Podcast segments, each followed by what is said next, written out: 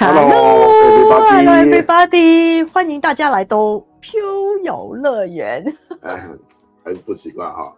我是飘先生，我是飘夫人，还有猫猫替身。哎，我们消失了一段时间，快一个月了，嗯、快一个月。但是我们不是拖更哦，我们也不是不想要开直播哦。虽然说，必须说实话，我们的。呃，我们的直播的收收听率相对来说比较少人，但是我们并不是因为这样子就不做了，是因为我们老了，我们病了。哦，一开始其实是飘先生自己先病了，就是好像应该也是这一这一阵子就是感冒，就是病毒，不知道是病毒还是流感怎么样？对对对对对，就是就是有点气喘，气喘的症状，就是会一直咳嗽啊。然后也也也没发烧，流鼻涕都没有，就只是咳嗽，哦，咳到晚上睡觉都很难受，就后来也传染给漂夫人，然后讲两句话就一直在咳，对，然后传染给漂夫人，然后漂夫人也一直咳，所以就是等到这个礼拜他先生好一点了，下个礼拜就换成漂夫人不好，在下个礼拜又换成漂先生又变得更严重一点，再来又变成我们就来回的交叉感染，所以一直交叉感染，那没办？法，所以现在还听到我们声音有点非常的低沉，我们萌萌的，有点磁性。但是就觉得说，因为毕竟今年也是二零二三年的最后一天，哎、欸，怎么会是最后一天？没有最后一天，最后一最后一次直播，因为明年呢，因为明天就是明年哦。不是吧？明天就跨年哦。明天是跨年。我相信我们跨年做直播的话，绝对没人看哦。平常已经没人看了。我们也有我们的跨年节目。对啊，我们也有我们自己的跨年节目啊。所以呢，就久违的再来跟大家直播一下。对，我们其实也这样一整年下来，也算是持之以恒了，也持之以恒。当然说这个这个年底，这个这个十二月一直只做了这么一次直播哦。那 anyway 哦，跟大家也是就是陪伴我们一一整年哦，有愿意来听我们听我们来聊聊天来听我们分析的哈，也一整年。哦，那我们今天要做的呢，其实也都算是个短评啊。其实我们这阵子，我们这这一个月呢，其实也看了很多的作品，其实也有很多的话题，本来都是可以跟各位聊的。像台湾自己这个这阵子大家也都知道啦，台湾那个如火如荼了，到了下个再过两个礼拜就知道结果了嘛，对不对？但是红蓝红没有没有红蓝蓝蓝蓝绿白绿绿绿绿绿绿白，对蓝绿白绿绿绿白蓝的随 随便哎、欸，这是我们下个礼拜的话题。我们今天主要还是回到嬉笑嬉笑怒骂的单元哦，来聊聊我们这两部电影，因为这两部电影其实有一点点的共通性。那其第一部呢，其实漂先生跟漂夫人的。观后的那个观感哈、哦，反差性比较大哦，就是汪卡，旺卡哦，就是其实他就是那个 不好意思，巧克力梦工厂的男主角。那但是巧克力梦工厂其实他的当初的男主角不。不是只有汪卡，还有那个那个小男小小。本来还呃一开始呃一开始的时候，那个 Charlie and Chocolate Factory 嘛，就是 Charlie 就是那个小小胖胖的那个嘛。一开始的故事是讲这两个人的。的小男孩跟那个最后就、那个，就连 Johnny Depp 的那个版本还是 Charlie and Wonka 的。对，就是他就是另外一个。其实我们看到的电影都已经是二创了。包含之前比较熟悉的那个版本，那一个提姆·波顿版的那个《巧克力梦工厂》，那个汪卡里面，他就是就是那个哎，忘了那个男主角叫什么名字？不是这个甜茶版本，上一个版本提姆·波顿啊，强尼戴普，强尼戴普的那个汪卡呢，其实也不是原作小说的汪卡，因为我有看过原作小说，我特别把原作小说的中文版找来看。其实大家都可以去找来看，因为很简单，它就是一部算是童话书，给小朋友看的。对，它就是一部童话书，就有点类似小王子一样。对，它比小王子还要再多一点字啦，但是事实上它里面的故事的剧情是很很就是很平铺直述的讲说，哦，五个小孩到一个巧克力，其实是一个类似糖果屋的那一种小朋友看的历险小说。嗯嗯对，在融合作者自己本身的生命经验，因为其实这部作品的真正小说的作者本身自己，也就是在那个巧克力工厂里面做过，他就是解剖一下深圳的巧克力工厂里面有什么生活？什么商战啊？他把那些间谍啊，现实生活中的工厂的生活，把它童话化一点，对有趣一点，然后把那个生活写。所以他自己将自己的生命做了一次二创，写成了一个给小朋友看的童话书，然后又被拍成电影。其实这电影到现在为止，这一版的旺卡已经是第三个版本了。因为最早的时候，一九七一年版是最早的那个好莱坞版本。其实漂夫人非常喜欢那一版。哎，漂夫人喜欢那一版的原因是因为，其实我我这个跟我们之前《嬉笑怒骂》其实讨论过一个主题很像，就是其实以前的电影元素哈，不像现在有这么多的电脑特效啊，有这么多大成本、大制作，用钱可以去砸。以前很多东西要靠道具、道具、服装、化妆、灯光，靠那些东西要不断的去辅助那一切。反而那个，你明明现在看起来很粗糙，但是你你我我们从那个年代走过来，就会知道哦，那个这些东西哇，amazing！你可以把我们想象中的画面用那样子方式去呈现出来，以前用那种资源去呈现出来。因为以前那个年代的电影其实是有点像剧场的模式，对对对对对。不过它只是在荧幕上面看而已，可是就是有那一种意识流的那一种。电影已经只，电影不是已经。电影只有一百多年，一百年出头一点的历史，但是我们现在却觉得电影已经走向了一个瓶颈，然后你会觉得哇，怎么看都是这一些，怎么看都是，哎呦，好像就只是这样，已经好像没什么突破的感觉。对对，就就没有什么突破的感觉。但是，可是你你说他没突破吗？他用的技术越来越新颖啊。灯光啊，效果啊，音效啊，音乐啊，现在都是靠电脑来来。什么 3D 啊，什么 4D 啊，什么还有加什么震动啊？对啊。你看现在的已经基本上可以说是毫无毫无界限的一种创作了。但是我必须说实话，飘先生觉得你加了越多的元素进去，你反而扼杀了观众的想象力，你反而让观众会觉得这个刺激越多又变得越贫乏。反而比起我们当初是什么都没有，只看画面的时候，我们会觉得哇，amazing。但是我也说实话，因为我们是 old school，也许吧。对，因为我们是老人，我们就像是现在这部电影《汪卡》一样，我们活在的是我们所幻想的世界之中，我们不是代表现在这个环境的主流，所以不一定说我们说的才是对的。哦，那《汪卡》这部作品，其实说实话。他先生还蛮喜欢的。你说今年这一部吗？对，呃，我们漂先生我还蛮喜欢的，但是我也承认他的点，他里面所所铺陈的那些点，so cheap，很廉价，就是哦，温暖的妈妈啊，让让那个汪卡这有个丰富的童年啊，那。那个小男孩为了要追寻妈妈的梦想啊，嗯、然后学习去做巧克力啊，然后发发明了超多的魔法巧克力啊。这部电影里面的那个那个整个大纲就有很很很很什么，不是政治正确，就很正确的那一种版本哦，就是什么传承啦，有爱啦。初心啦，纯真啦，就是这些东西，互相分享，就是全部都是给小孩看的，没错啊，的主题喽。对，没错，没错，就是给小孩看的。然后就坏人有坏报，好人有好报。可是漂夫人却非常讨厌，因为漂夫人真的想要看到的是汪卡在开这个梦工厂之前到底发生了什么事情。因为必须说实话，我们在看巧克力梦工厂的时候，其实里面的汪卡是有讲的，他之所以为什么要封闭他的巧克力。制造制作工厂为什么不让外人进来？为什么把所有员工都？因为因为就说了嘛，其实上一集就是 Johnny Depp 做做的那一部，我也我也觉得 Tim Burton 他添加太多的元素进去，嗯、把本来非常单纯的一个故事变成有点黑色成人对，就就的那个层次加添加很多层次感，可是他那个层次感我也承认有点太多了，嗯。所以他后面隐藏了，他后面隐藏了很多没解释的东西。哦，是。可是，就我以为这一集他会把那一些没有讲的事情会讲一下。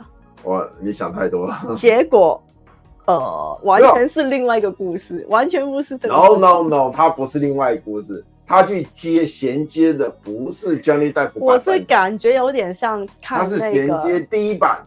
一九七一年，我就说我有点感觉是看那个《无间道》的感觉，嗯，就看第一集的时候觉得很好看，然后可是里面有很多谜团。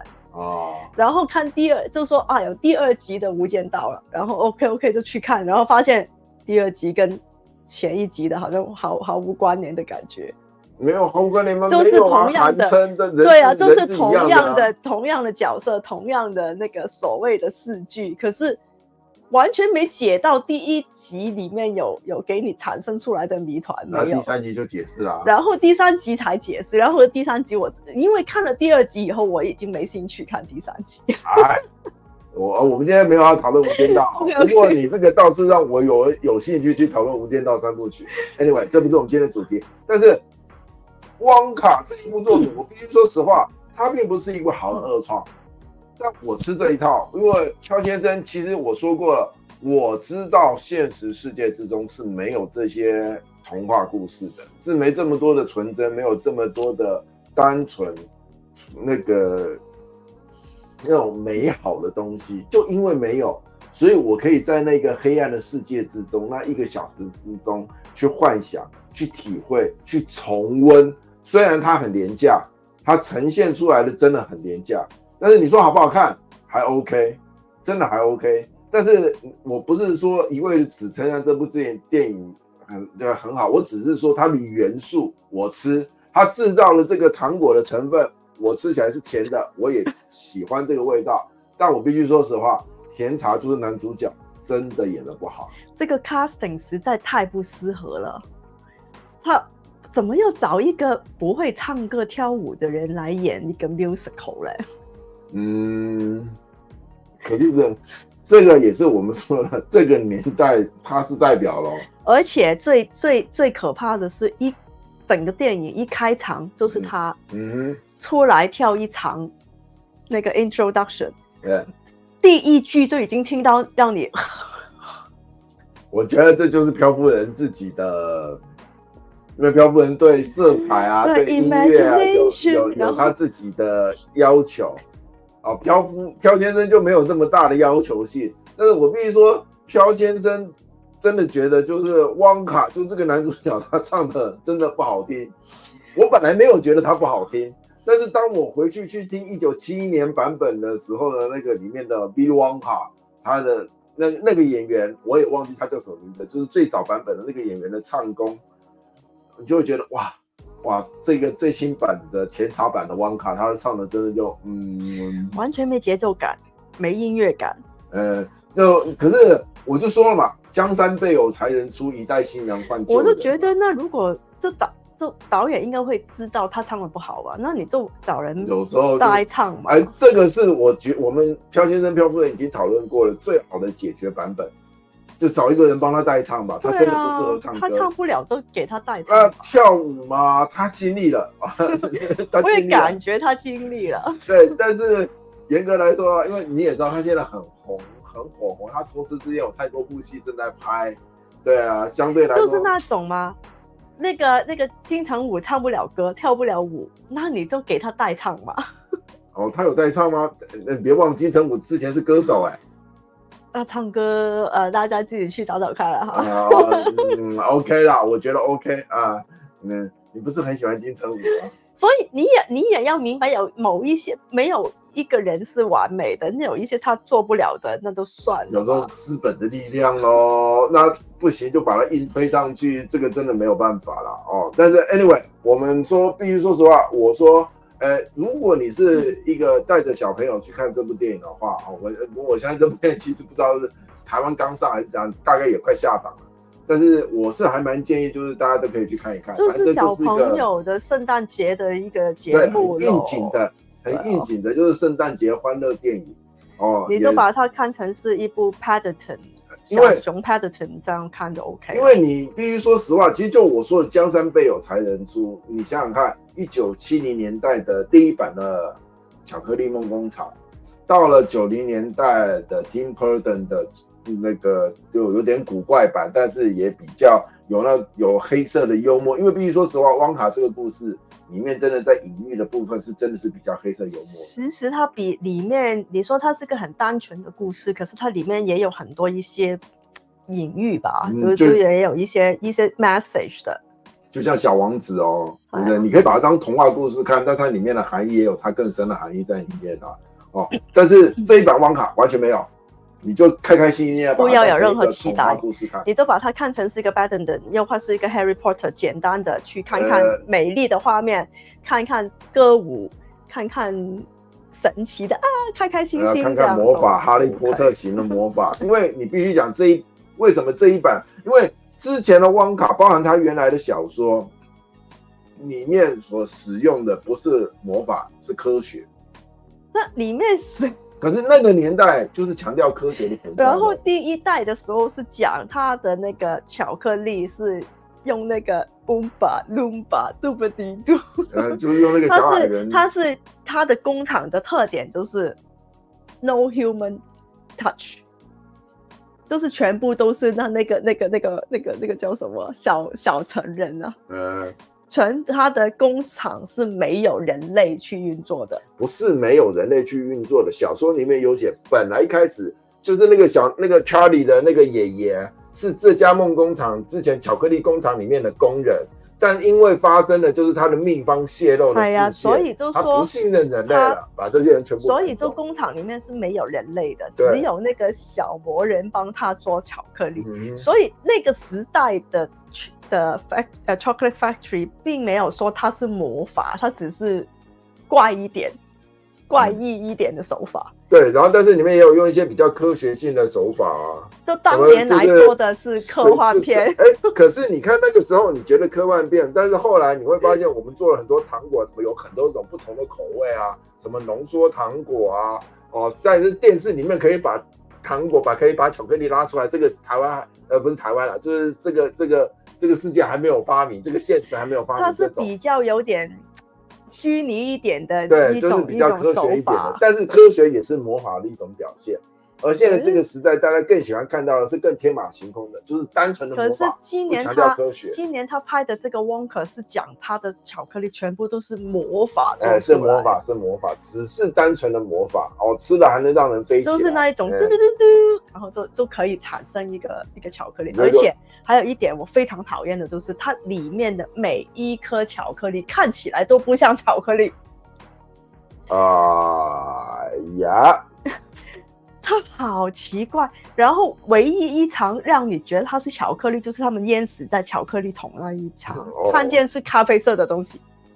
哟，他妈的那一盒就是巧克力啊！对啊，那个就是咖啡色的，然后其他所有一所有的巧克力都看都不像巧克力。嗯，好了，Anyway，哦，汪卡我们到这边就可以停下来。哦，我我给汪卡的分数可以给到三点五分，但我相信高夫人的话大概只能给到两分或一分吧。一分。好，就这分，OK。但是下一部作品就不一样了，下一部作品呢，我们两个就有相当高的评价。嗯，我给一百分。有到这么好吗？一百分，我没找到 box 啊，我就觉得哦，很好，一百分。就是《苍鹭与少年》。哦，就是你想要活出怎样的人生？那为什么会有这样子的片名呢？是因为它是一部日本版的，也是等于就是《巧克力梦工厂》在日本的一本小说。它本来是一本小说，就是你想活出怎样的人生？对，就是它是一个大众化的读物，但是日本的几乎每个日本人应该是小学生的一个读物，就就简单的说一下你长大以后要怎么怎么样啊，类似这样的。对，类似这样的，如何做一个正直的人啊？可是只有日本人看过。或者是说这个是比较在日本性流行，但是每一个人都有点像我们中国人会看二十四孝的故事，哎，类似，对，类似，就是你讲二十四孝啊，讲 讲给人家听什么什么割肉救母啊，什么那个 人说那个那个老外就会呃呃呃呃呃听不懂，哎，但是所以说这个片名呢，你真的如果真的照这个片名，你想要去过怎样的人生，那老外听不懂，所以说就是按照。比较字面上的这片子里面的意思就是苍鹭与少年。原来这一部电影它的日文日日语的电影名字就是这个。对，你想要过怎么样？只有中文跟英文变成苍鹭与少年。就说了嘛，就是只有日本的名字才是跟日本人是有共通性的，所以对日本人而言，它完全是零宣传，只打三个字宫崎骏。还有这个片名，你想要过怎样的人生？其实对我也是啊，我只看到宫崎骏，我就一定会看。还好啦，哎呀，你以为这是？可是我必须说实话，就是我已经听到耳朵都已经长茧了。就是这是他最后一部作品，这是他此生最后一部作品，这是他的封笔之作。从什么时候开始呢？从魔法公主就开始。这一部应该就是了吧？那九十再过就九十岁了。Anyway，你有呃，你确定？从魔法公主他就说封笔了，后来又到了千与千寻，后来爱上了波妞，再来是风起，现在又来了苍鹭与少年。你看，说他要封笔，到现在已经过五部作品了。你怎么知道他没有第第十三部作品呢？嗯，希望有啦。我哦，我倒希望真的有，我真的倒希望有。对，但是，anyway，我真的觉得你不得不佩服他，越老就越放飞自我，因为你光他就像是一开始汪卡漂夫人是闲到不行，但是我们看那个苍鹭与少年，大家去看。前五分钟，我必须跟各位讲，即便连我对画图是这么没有天赋的人，我都知道，那五分钟的画面要花费多少的人力、多少的心血、多少人的想象力才能去画出来。那五分钟真的是能够每一格画面都必须会说哇，那真是艺术，那真是人类想象的极限。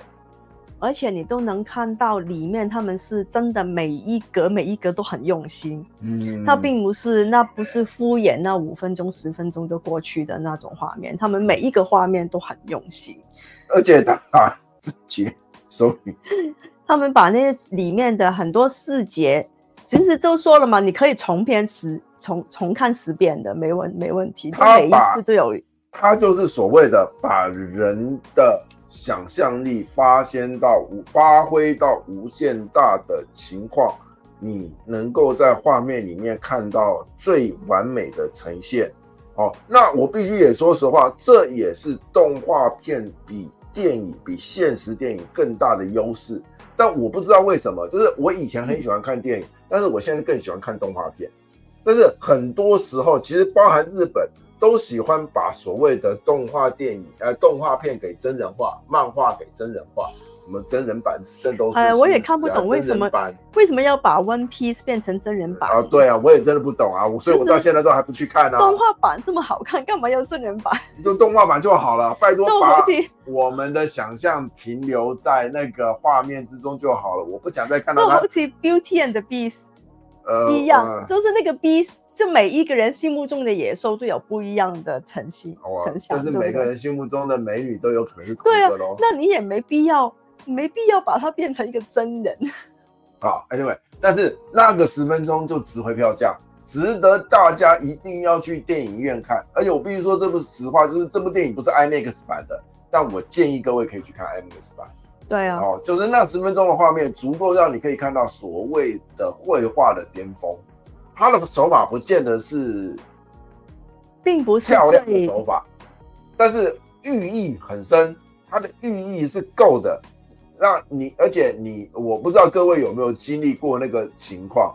我不是那个，当然这一辈子大家都不经历是最好的。就是你有没有碰过火灾？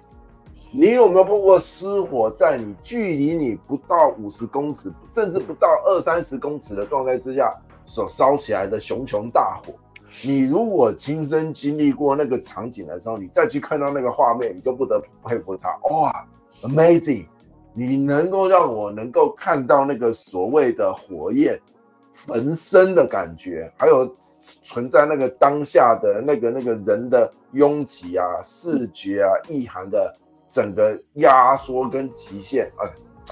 他真的做出来了，他真的这个这个就是为什么我这么喜欢看宫崎骏的动画的原因。其实我没并没有很喜欢看动画，因为大部分的动画没办法把这一些层次感画出来，嗯，大部分都只是靠你自己的想象想出想幻想出来，嗯。可是宫崎骏的动画能做到这一点，因为他用的是一种油画式的绘图方式。哦，也是也是，但是。在某一个层面来说的话，也是因为说他是坚持强调手绘的。对啊，他的他的画面是有点像你看那个古典的油画的 impressionism。因为现在大部分的动画都已经开始加了很多电脑啊，好呀，而且你看它啊其他的动画就有一些可能他们用三 D 什么什么，他们有城市有景深，对。可是宫崎骏的他没有刻意去做这些景深，对。可是他的画面上面因为绘绘图的手法，他是二 D 到极限，他。他们是用绘图的手手法来呈现他的景深，嗯，距离感。它的层次 OK 了，我们光讲前面十分钟讲太久了，然后我们继续延续这样讲下去。而且，我真的要跟各位讲，这也是漂先生、漂夫人在看电影的时候，现在到了这把年纪了，到了这个年纪以后更更会有的想法。大家不要去争结，哇，这部电影的 boxing 到底有多少？虽然像漂夫人刚刚说这个没有 boxing，我没找到 box，有什么 box 吗？不是，就是你会想要去找 box，大部分的观众都一样，我也。我可是我看电影的时候，我是不找 bug，我是一看的时候觉得，嗯，大家觉得怪怪的。我知道那个是 bug，bug，但是我不会去介意那个 bug 的存在，我会让它顺顺的跑下去，顺顺的跑下去。整部电影看完以后，再去回想，再去回想它到底要告诉我什么，或它对我来说产生了什么新的感觉。因为我永远记得。我在那个飘先生在大学的时候读戏剧理论课程跟编剧课的时候，就是讲任何一部作品在创作出来了以后，跟观众之间就会有他自己生命的产生，会有他跟观众的共鸣。观众有自己对这部作品所赋予的感觉跟意义。也许导演想要呈现的不是这个含义，但是观众产生了他的那个含义。你导演不能说他你们的想法都是错的。我所要呈现出来其实是妈妈妈妈妈妈，不是，你不应该去纠结导演到底想呈现出来什么，而是你需要去真的审视自己，我到底看到了什么，我到底对这部作品产生了什么我自己的感想，因为它才是你的，它才是属于你的，而你不要看那种报章杂志，尤其尤其当然你还是可以去看。很多作品就是很多那种三分钟、五分钟讲一部作品啊，或者是就像人家那种有很多解说作品，说什么哦，用一格一格去算出它去讲里面的含义啊、寓意什么的，不用。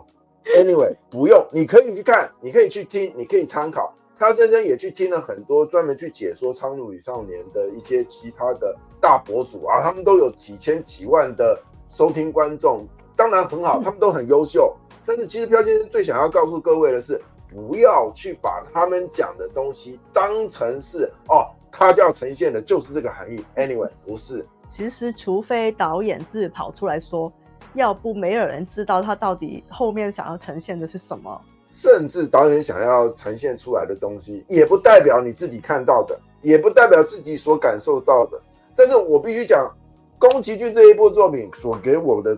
冲击感所给我的充实感，是因为我看到的是这一部作品导演自己本身的人生历练融入在这部作品之中。毕竟是一个八十八十二岁的人嘛，他的人生经历随随便便跟你，就好像一个老头随随便便跟你讲一些他他的生命历程，已经足够听你个两三年了。嗯，对，而且他自己，他虽然说什么哦，大家有里面很多人都讲说访问的时候就说。他说：“大家是不是很难看懂？其实连我自己都有不明白的地方。”大家说：“啊，你看连宫崎骏都不懂。”我跟各位讲，没有任何一个导演，没有任何一个作者会不知道自己的作品是怎么写出来的，好不好？我们不是用什么 ChatGPT，OK？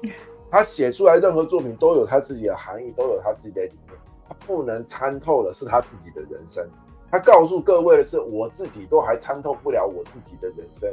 不代表你们每一个人都要像我的人生一样，就像这一部片的片名一样，你想要去过怎样的人生？It's your choice，这是你的选择。所以当我在看这部作品的时候，我看到了，的确是那个宫老爷子想要告诉我，他呈现出来的他的人生，他呈现出来他十二部作品带给这个世界的含义，哦，我觉得很丰富啊，含义很多。但是每一个含义，我们不用在这边细细的去跟各位讲，我们就是讲一两个对自己来说有比较大的冲击性的哦，给各位当一个参考。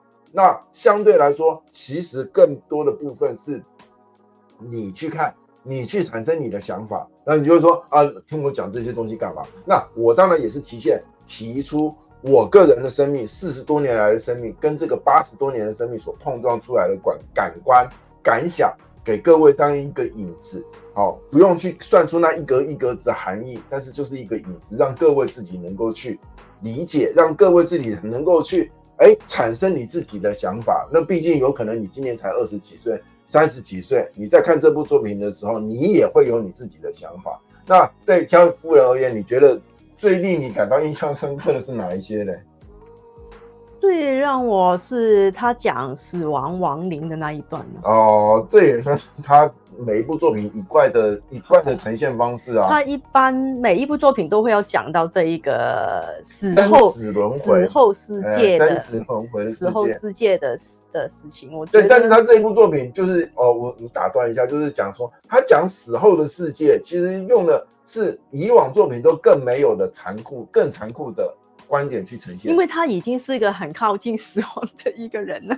对，就会告诉你他的感受已经跟以前不一样。呃，我的存在就是必然的，我会做这样子的行为，也是我无法选择的选择，所以我会这么做，会这样子生，这样子死，这就是我的命运。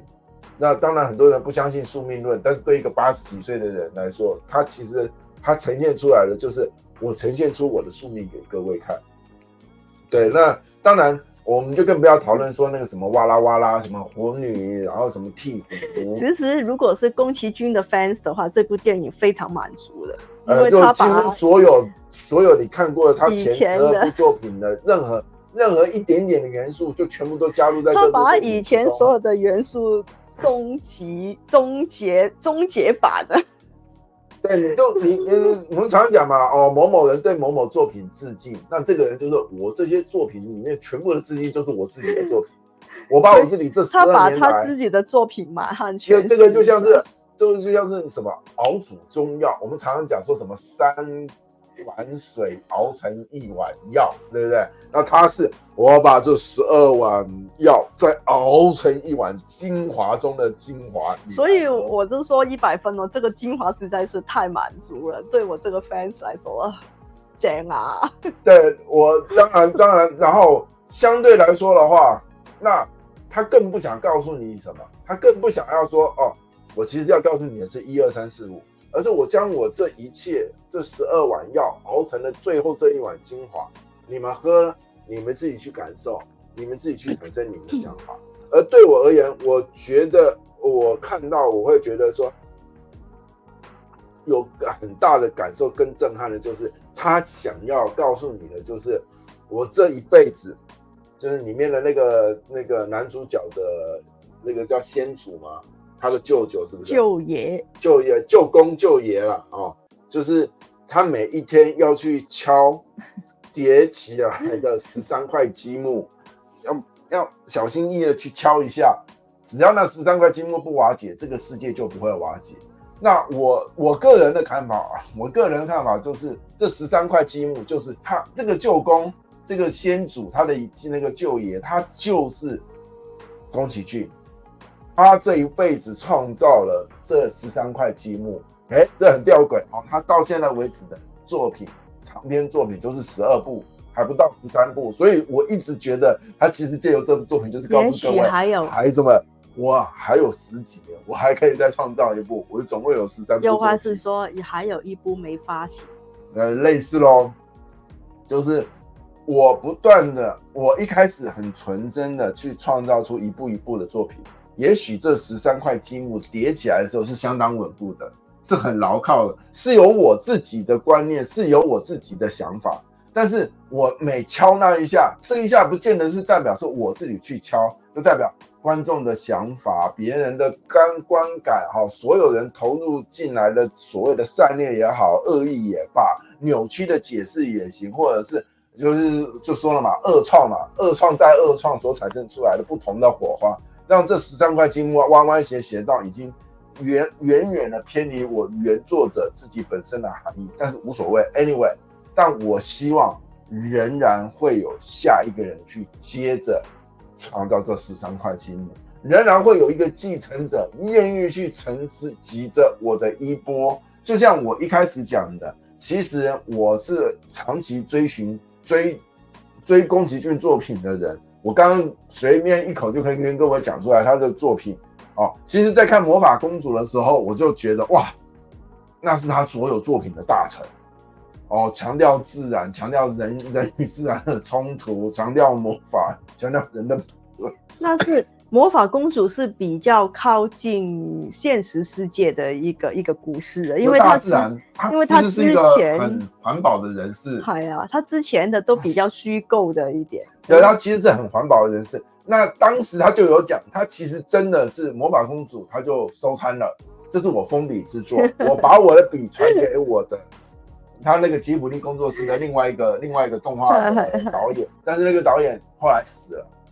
然后他觉得啊不行，对，其实这个我的孩子，我要自己继继续承认。所以他后来又出来了，然后创造《千与千寻》啊。其实《千与千寻》我当初在看的时候我很难懂，我常常讲哇，那里加了太多日本的神话、神道、鬼怪含义在里面，有点让我难懂。但是我后来有有我自己的含义啊。但 anyway，它不是我们今天的重点。崖上的波妞其实真的就是一部就像是网卡一样给小朋友看的东西。但是 OK，我觉得这种很纯真的东西。他就是想要创造一部很纯真的东西，比多多罗比那个龙猫还要纯真的东西，还比多多罗更简单的。对，就是我只是偶尔单纯的就是真的不想有脑，然后让大家看到。哦，对，你还记得对？那到了后来风起，但是我觉得风起其实真的算是他的真正的封笔，因为他在创造风起的时候，就是把自己的人生融入在里面了。他那个他讲的是零式战机的，我觉得风起是天空之城的 upgrade 版，呃，类似，但是事实上他也是他的人生嘛，他他把他也可以说，其实我觉得哈尔城堡才是他的人生，嗯，也是，哎，霍尔城堡也是，但是霍尔城堡是更早之前的作品嘛，更早之前的作品，霍尔比风起早一点点，对对对对对，然后所以后来。可是，当你看到这第十二部作品《这个苍鹭与少年》的时候，你就会知道，人的生命是无穷的，直到最后那个棺材盖起来的那一刻为止。因没有，我是觉得他表达的就是我们生命会结束，可是意志意念会永远的存在。对，就是我们还可以一直传承下去。每一个人，只要我们有好的善念。那就会一直在传承下去，还会有更好的人去传达这个三年的，嗯，或者是说我的作品是我留给这个世界的遗产，对呀、啊，然后就大家把这个梦想再继续下去，就希望各位自己去诠释出你们自己的作品，诠释出你们的想法，让这一切延续下去。哎，好。差不多要该下一个结那个结论了哈。其实比较起汪卡，因为汪卡，我必须说实话，这一个三创啊，它已经不只是二创了，它是三创，就是一个比较廉价的创造。这也是为什么好莱坞电影近年来越来越难看，票房越来越惨淡的原因。你不能在每天就是哦，我就是公司一、公司二、公司三、公司四、公司五、公司六、公司七、公司八、公司九、公司十。我把所有的公式，观众喜欢的加一加，写成一个剧本，就像一个 Chat GPT，告诉你这部电影该怎么拍才比较帅。Hollywood 就是最近这种搞二创太多了，多到让自己都已经没方向了。没有，他们没有灵魂。对啊，没有灵魂的。他们每一部作品都没有灵魂。不过老实说，在做二创这个这个方面，没有没有谁可以敌得过日本了。嗯。OK 啦，你要这样说也行，但是我不认为了哦。但是，可是你你说，我们今年也踩了很多的雷啦，包含我们之前讨论的那一个《花月杀手》跟那个拿破仑，他们也是二创，但是他们也是大导演，也是自己的原创作品。哇，哎呀，就看了宫崎骏，我终于丝滑一点，终于不要再看。还有至少真的还有一个大师在，终于真的有有能力的大师。就你就会觉得西方作品怎么了？因为你真的觉得西方真的好乱哦，就是你近年来 你给我看，无论是商业片也好，或者是那种，sorry，文艺大片也好，就是一 一坨一坨，我吃不下去啊，很难吃。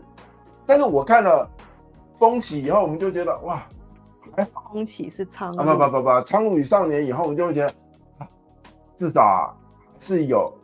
一个真正的大师，真正一个生命融入进去的大师，融历练在里面的大师。当然了，anyway，这是我们个人骗人、片面、很主观的想法，也的确有很多人跟我反映，就是觉得《花月杀手》很好看，也有人讲说《拿破仑》很好看。anyway，没问题，对你而言，你只要有你的感想，只要有你的想法，都是好的。但是我很推荐大家，现在那个《苍鹭与少年》其实还没有下档，赶快去看，能去看就去看。它的确是一部好作品，它也的确能够让你产生你自己的生命、你自己的历练，这才是有生命力的二创，这才是真正你可以让你自己，甚至讲句实话，就是让你自己能够有所创作的好作品。对，这我是觉得这部作品最大的、最大的益。对你有益处的地方哦，那也是我们今天讨论主题“二创”的含义。那当然又有一个副标题，这个是我们今天特别加码，请漂夫人特别就是说，他下的那个副标题叫什么？纯真的什么？纯真怎会消逝？纯真怎会虚伪？纯真的爱恋怎会怎会出了轨？啊，纯真好。漂夫人觉得纯真是不存在的，但是对漂先生而言，纯真就像是那个掏金沙的那个一个本机捞起来，哦，里面怎么掏怎么掏，慢慢细细细去筛出来那一一点点一点点的金沙，纯真是存在的，但是就是要让你自己去挖掘，让你自己去保存。哦，那宫崎骏让我有看到纯真的部分。